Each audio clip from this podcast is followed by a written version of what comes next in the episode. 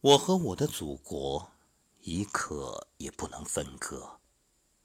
这两天被国庆刷屏，被阅兵刷屏，被爱国情怀刷屏。有人说，走出国门，发现自己更爱国。是的，当你背后是强大的祖国，我相信你内心一定涌动着浓浓的自豪感，那份爱国真情澎湃于胸中，洋溢于心里。记得年少时，在语文课本上读到诗人艾青写的那首《我爱这土地》。只当作是一首普通的诗，难以体会诗中的情真意切。直到多年之后，看到五星红旗迎风飘扬，听到国歌声响起，热泪盈眶，才真正明白了那句：“为什么我的眼里常含泪水？因为我对这土地爱的深沉。”最近几天，朋友圈被一部电影刷屏，准确来讲是被这部电影的预告片刷屏。有人说，第一次看预告片看得泪流满面、热血沸腾，短短几分钟勾起了三代人的回忆。我和我的祖国是那首人人都会哼唱的老歌，也是这部即将上映的电影的名字。电影由七个故事组成，见证那些欢笑和泪水交织而成的历史瞬间。一九四九年十月一日，三十万人齐聚天安门广场迎接开国大典，而在前一夜，国旗旗杆的总负责人林志远与同伴们彻夜工作，争分夺秒，克服重重困难。只为能顺利升起第一面五星红旗。当毛主席向全世界庄严宣告“中华人民共和国今天成立了”的时候，当新中国第一面国旗在天安门广场冉冉升起时，再次看到这些画面，隔着时空，无论那时的他们，还是今天的我们。无不为祖国而骄傲。就像网上很火的那一句话：“如果奇迹有颜色，那一定是中国红。”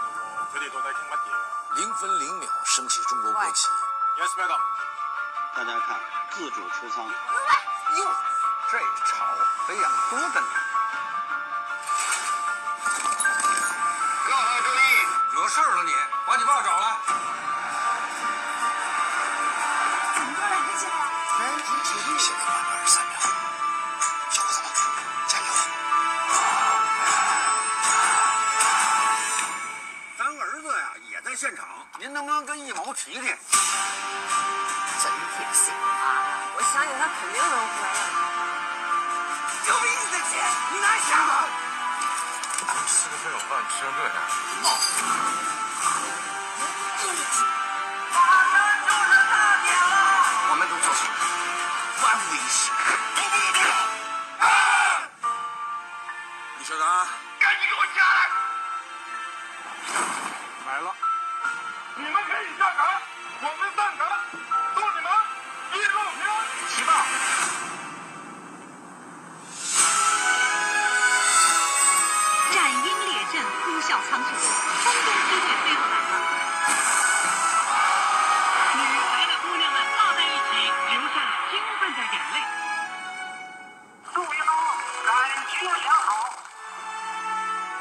按钮，旋转一下就行。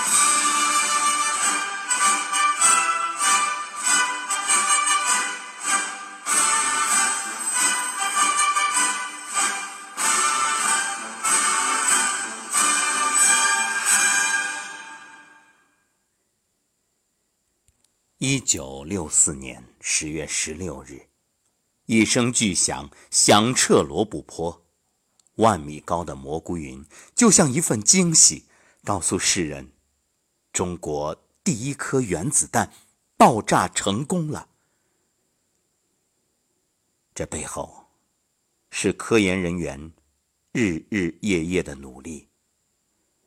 伟人邓稼先曾在临行前告诉夫人：“从今以后，我的生命就交给了这个工作。家里和孩子们，我是不能管了。”科学家们隐姓埋名多年，将自己的青春甚至健康都献给了祖国。一九八一年。中国女排首获世界冠军。一九八四年洛杉矶奥运会赢得三连冠。一九八六年世界女排锦标赛，中国队卫冕冠军，成就了女排历史上首个五连冠。曾有外国人说，中国人只能在小球上取得成绩，大球项目要想走向世界，那根本是不可能的。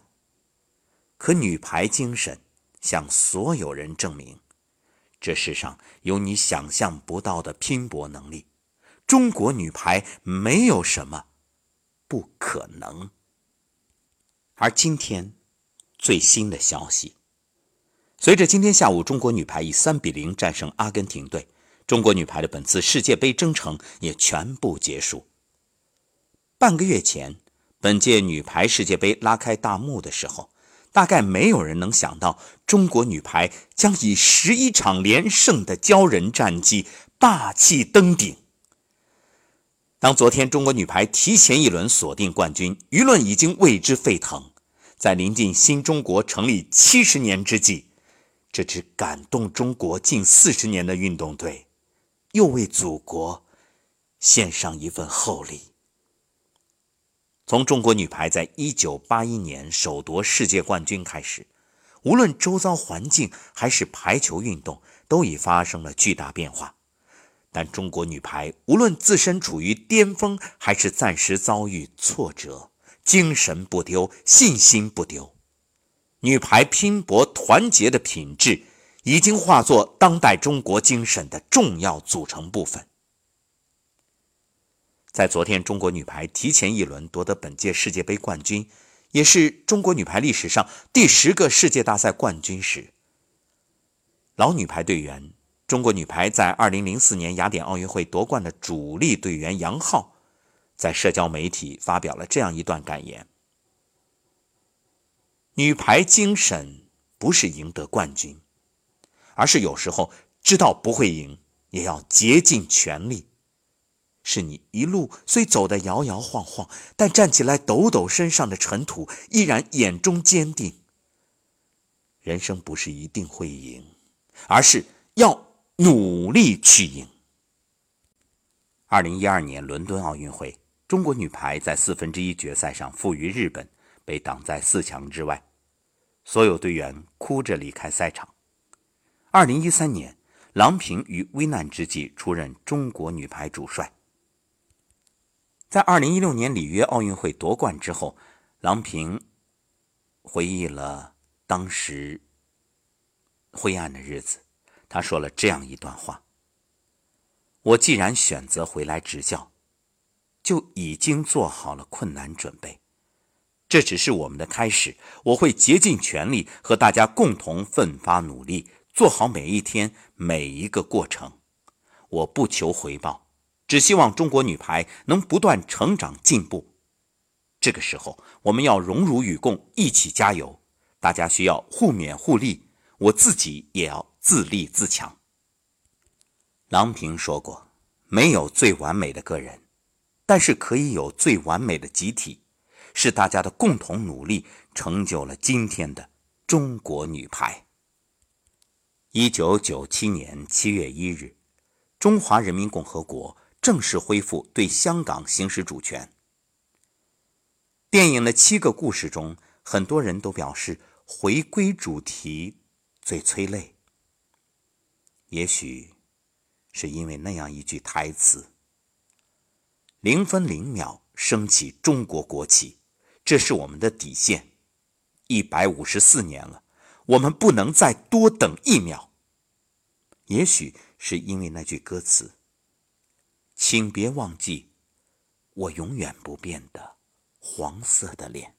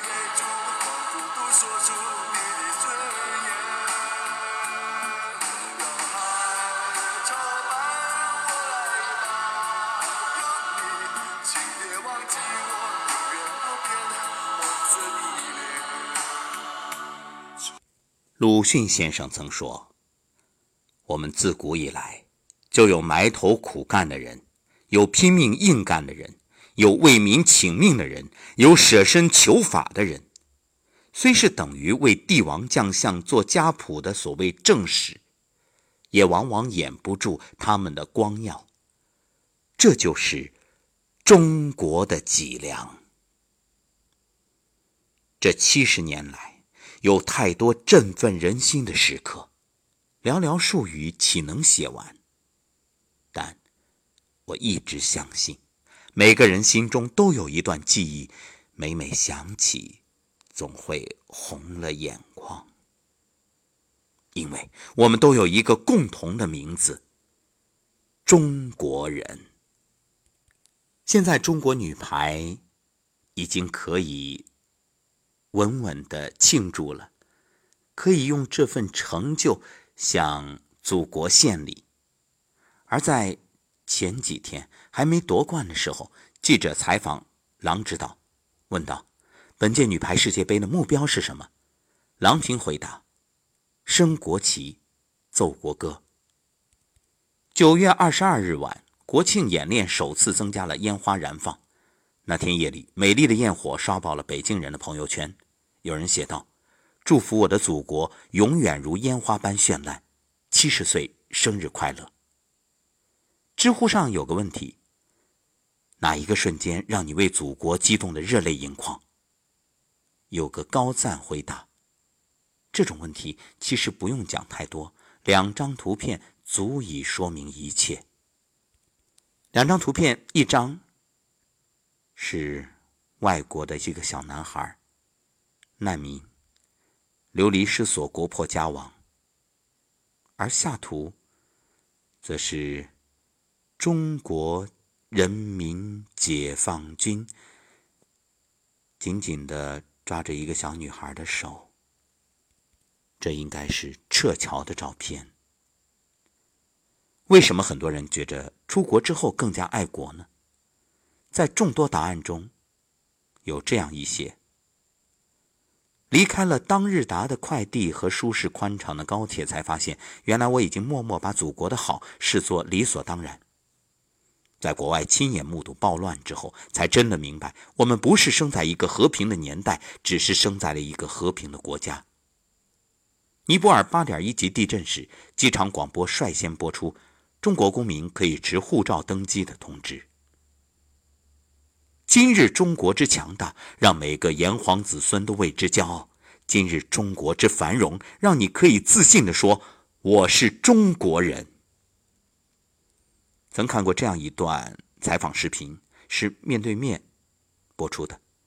谈到过往岁月，九十岁的袁隆平院士说：“上世纪六十年代饥荒的时候饿死人，我都亲眼见过。一粒粮食能救一个国家，也可以绊倒一个国家，是粮食的重要性。记者问：“您是不是特别害怕这样的场景再次出现？”元老回答：“不可能了，不可能了。”说完，长出一口气。这不仅是元老个人实力所在，也是中华民族的自信，更是作为中华儿女的底气。汶川地震、特大洪灾、抗击非典、南方雪灾、九寨沟特大泥石流，冰雪里中华儿女携手同行，地震后五星红旗昂扬升起。正如网上盛传的那句话。一个出动十万军队救援的国家，一个总理两小时就赶到灾区的国家，一个因民众争相献血而造成交通堵塞的国家，永远不会被打垮。风风雨雨七十年，每次考验过后，都是一个更强大的中国。此生不悔入华夏，来生还在中华家。记得几年前有一条微博很火。博主说自己做了个梦，穿越到百年之前，和当时的学生聊天，告诉他自己是未来人。学生问道：“百年后中华可好？”仔细想想，他觉得最好的回答应该就是“山河犹在，国泰民安”。从一穷二白到世界第二大经济体，他从未停下向前的脚步。从开始探索到五 G 网络盛行，他一直在刷新世界纪录。从过往到现在，他永远守护着每一个中国人。十年饮冰，难凉热血；千载暗示，一灯即明。哈佛毕业生许吉如曾经有一段演讲的视频，可谓燃爆全场，全网爆红。各位，请允许我今晚引用一下。我想请现场的男生去设想或者是回忆一个场景，你的女朋友呢板着脸站在一边，突然就很委屈的哭出来了，因为她什么她都不开口的，宝宝心里苦，但是宝宝不说。这个时候你心里很慌张啊，你想不对啊，怎么回事呢？上个月看中的包我买了呀，昨天的朋友圈我点赞了的呀，前天前女友发过来短信我删掉了的呀。这个时候，他大小姐终于开口了，她说。我也不知道为什么，就是没有安全感了。这个时候你的内心是崩溃的，因为这是他第一百零一次跟你提出安全感的概念。鼓掌的那个哥们儿，可能你女朋友跟你提了两百次。这个时候男生会很沉默，对吧？然后你妹子看你不理他，就很慌啊，他就跑到知乎这样的地方去提问。他发了个帖子叫。跟男朋友说没有安全感，男朋友不理我了，姐妹们我该怎么办？在线等，挺急的。这种帖子底下底下一般评论也不会太多的哈，但是通常会有一个饱经沧桑的老司机说一句废话，啊，这个废话被你的妹子誉为真理。老司机就说：“妹子，安全感不是男朋友给的，安全感是我们自己给自己的哦。”这个老司机说的其实没有错。生活中的安全感是我们自己给自己的。好好工作会有物质上的安全感，好好学习才能有期末考试的安全感。不作死你就不会死，那是爱情的安全感。安全感的本质是我们用自己的努力和生活进行了一场等价交换。但是今天我想说的是一份不基于任何条件、不需要努力，我们往往身在福中而不知福的安全感。今年春天的时候，我们学院组织同学去各个国家实地调研。我选择了去位于中东地区的以色列。这个国家多灾多难，但却是国际强国，所以我对它充满了兴趣。有两个细节奠定了我对于这个国家的看法。第一个细节发生在机场，当时我去托运行李。大家都知道，你托运行李一般就是五分钟到十分钟的时间，不会有人问你太多问题，对不对？但是那一天，以色列的安检人员对我进行了长达半个小时的盘问。你叫什么？姓什么？从哪里来到哪里去？念过什么学校？做过什么工作？去过哪些国家？有过什么梦想？写过什么论文？爱过谁？全部都要问。我觉得很被冒犯，因为我是一个普通的游客，你为什么要把我当成恐怖分子？这个时候，我身边的以色列同学跟我解释，他说：“这其实是我们以色列航空多年的常态。自从1948年建国以来，我们一直受到国际上各种恐怖势力的袭击。阿拉伯世界至今没有承认我们的国家地位，所以我们只能用这种最保险，但是最笨的方法去排查危险。国家太小，袭击太多，我们输不起。第二个细节发生在机舱里。当飞机下降在特拉维夫这座城市的时候，机舱里响起了一阵掌声。我很纳闷，因为整趟行程是非常的安全的，没有任何气流颠簸。换言之，它是一次常规到不能再常规的安全着陆。在这种情况下，鼓掌有意义吗？我的以色列同学又跟我解释，他说，每一趟航班，无论是国际航班、国内航班，只要安全着陆，我们就一定会鼓掌，因为我们对于安全。有一种执念。二战时期，纳粹对犹太人展开种族屠杀，我们的父辈不是在逃难，就是在逃难的途中遇难。从那个时候起，我们成为了一个没有安全感的民族，所以我们今天所做的一切，就是重建安全感。他的话让我意识到，不安全感对于一个国家和他的国民而言是一种怎样的体验。不安全感其实不影响你综合国力的提升，因为不安全感催人奋进。所以今天的以色列，在国防、军事、科技、农业、商业、金融，你能想到的任何领域，都是世界强国。但是这样一种不安全感，一旦渗透进每一个国民他自己的生活中，一旦蔓延进每一个国民他自己的心里，会让人失去一份心安理得。这份心安理得意味着，你不需要向外界去解释你国家存在的正当性，你不需要时刻去提防国土安全，你更不需要因为担心国破家亡而流落他乡。这份安全感，是一个国家给国民最根本的安全感。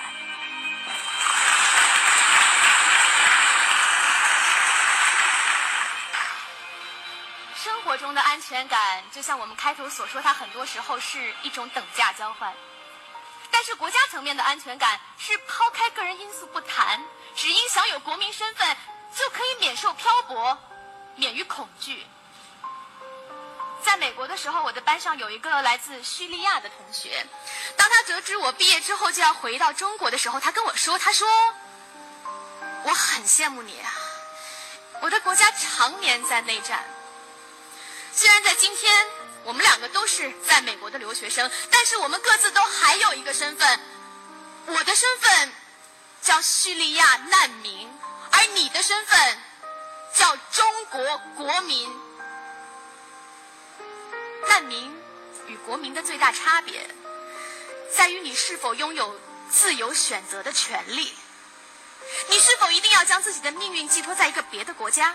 寄托在一纸非常冰冷的移民法案，还是说，你可以轻飘飘的讲，世界那么大，我想去看看，可是家里这么好，我随时可以回得来。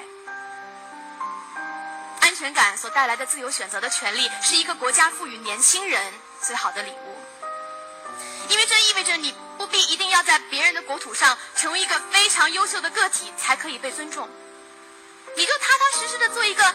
哪怕普普通通的中国人，也会被善待，因为你的背后是一个稳定的国家，而世界对你的国家充满敬畏。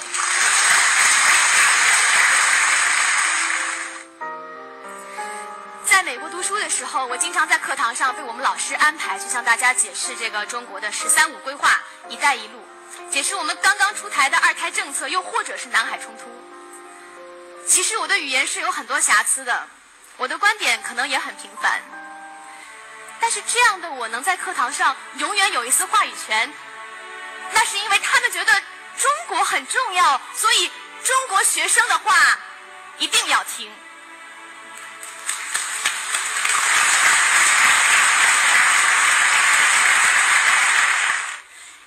年前，梁启超先生曾经说。今日之责任不在他人，而全在我少年。少年强则中国强。一百年后的今天，其实道理反过来是一样的：中国强则少年强，中国强则中国少年强。因为强大的国家会赋予一个少年强大的安全感，基于安全感，他可以自由地选择他想生活的地点、职业状态，乃至是心情。他是轻装上阵去看这个世界，又理直气壮的回到自己的家园。有一句话是这样讲的，他说：“如果你觉得你活得很舒服，那是因为有很多人在默默的为你付出；如果你觉得很安全，那是有很多人在为你承担风险。他们是边疆官兵、维和部队、外交官、公共服务的各行各业，为了你和我更强的安全感，在不懈努力。但即便是不懈努力如他们，我们的国家还是有很多不完美的地方，我们也有自己的不安全感。所以在这个意义上，今日中国固然强，但是今日之中国少年唯有更强。因为只有这样，我们才能够骄傲地回应一百多年前梁启超先生的期盼，告诉他说：“少年强则国强，中国强则中国少年更强。中国强，就是因为少年强。”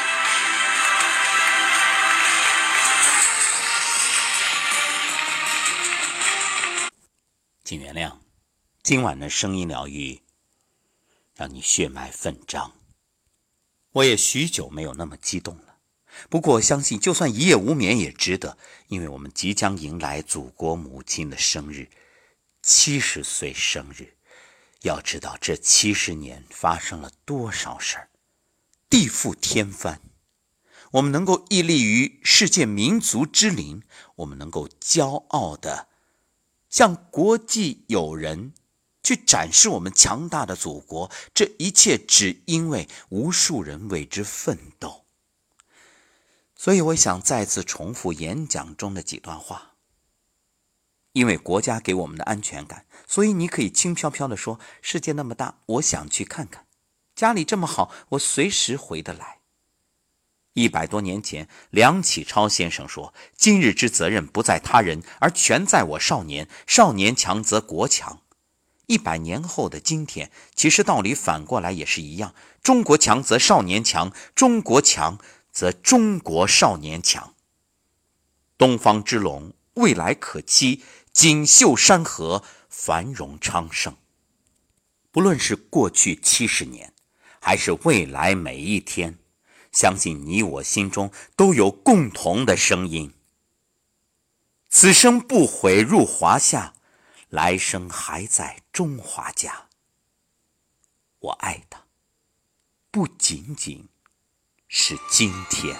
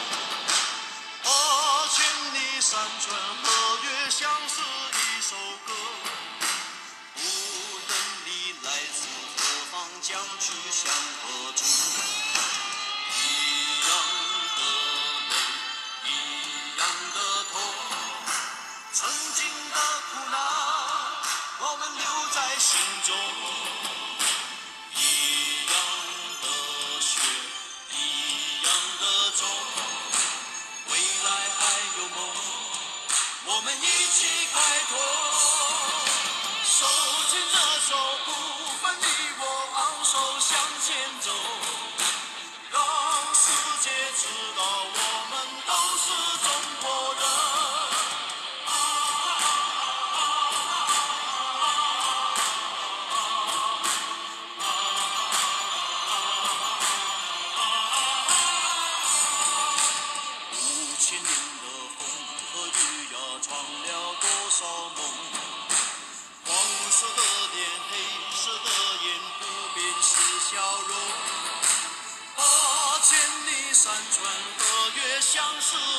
首歌无论你来自何方将去向何处。一样的泪一样的痛曾经的苦难我们留在心中。一样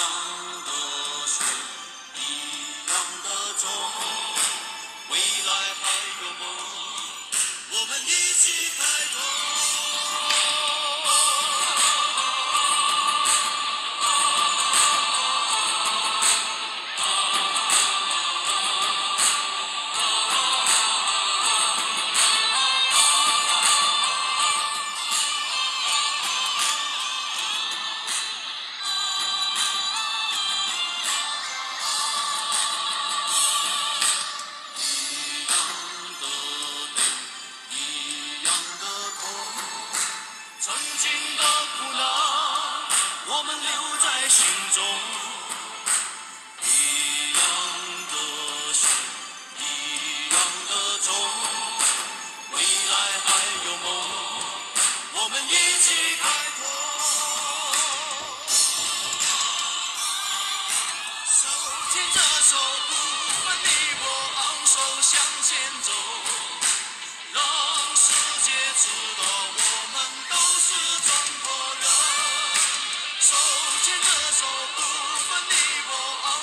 向前走，让世界知道我们都是中国人。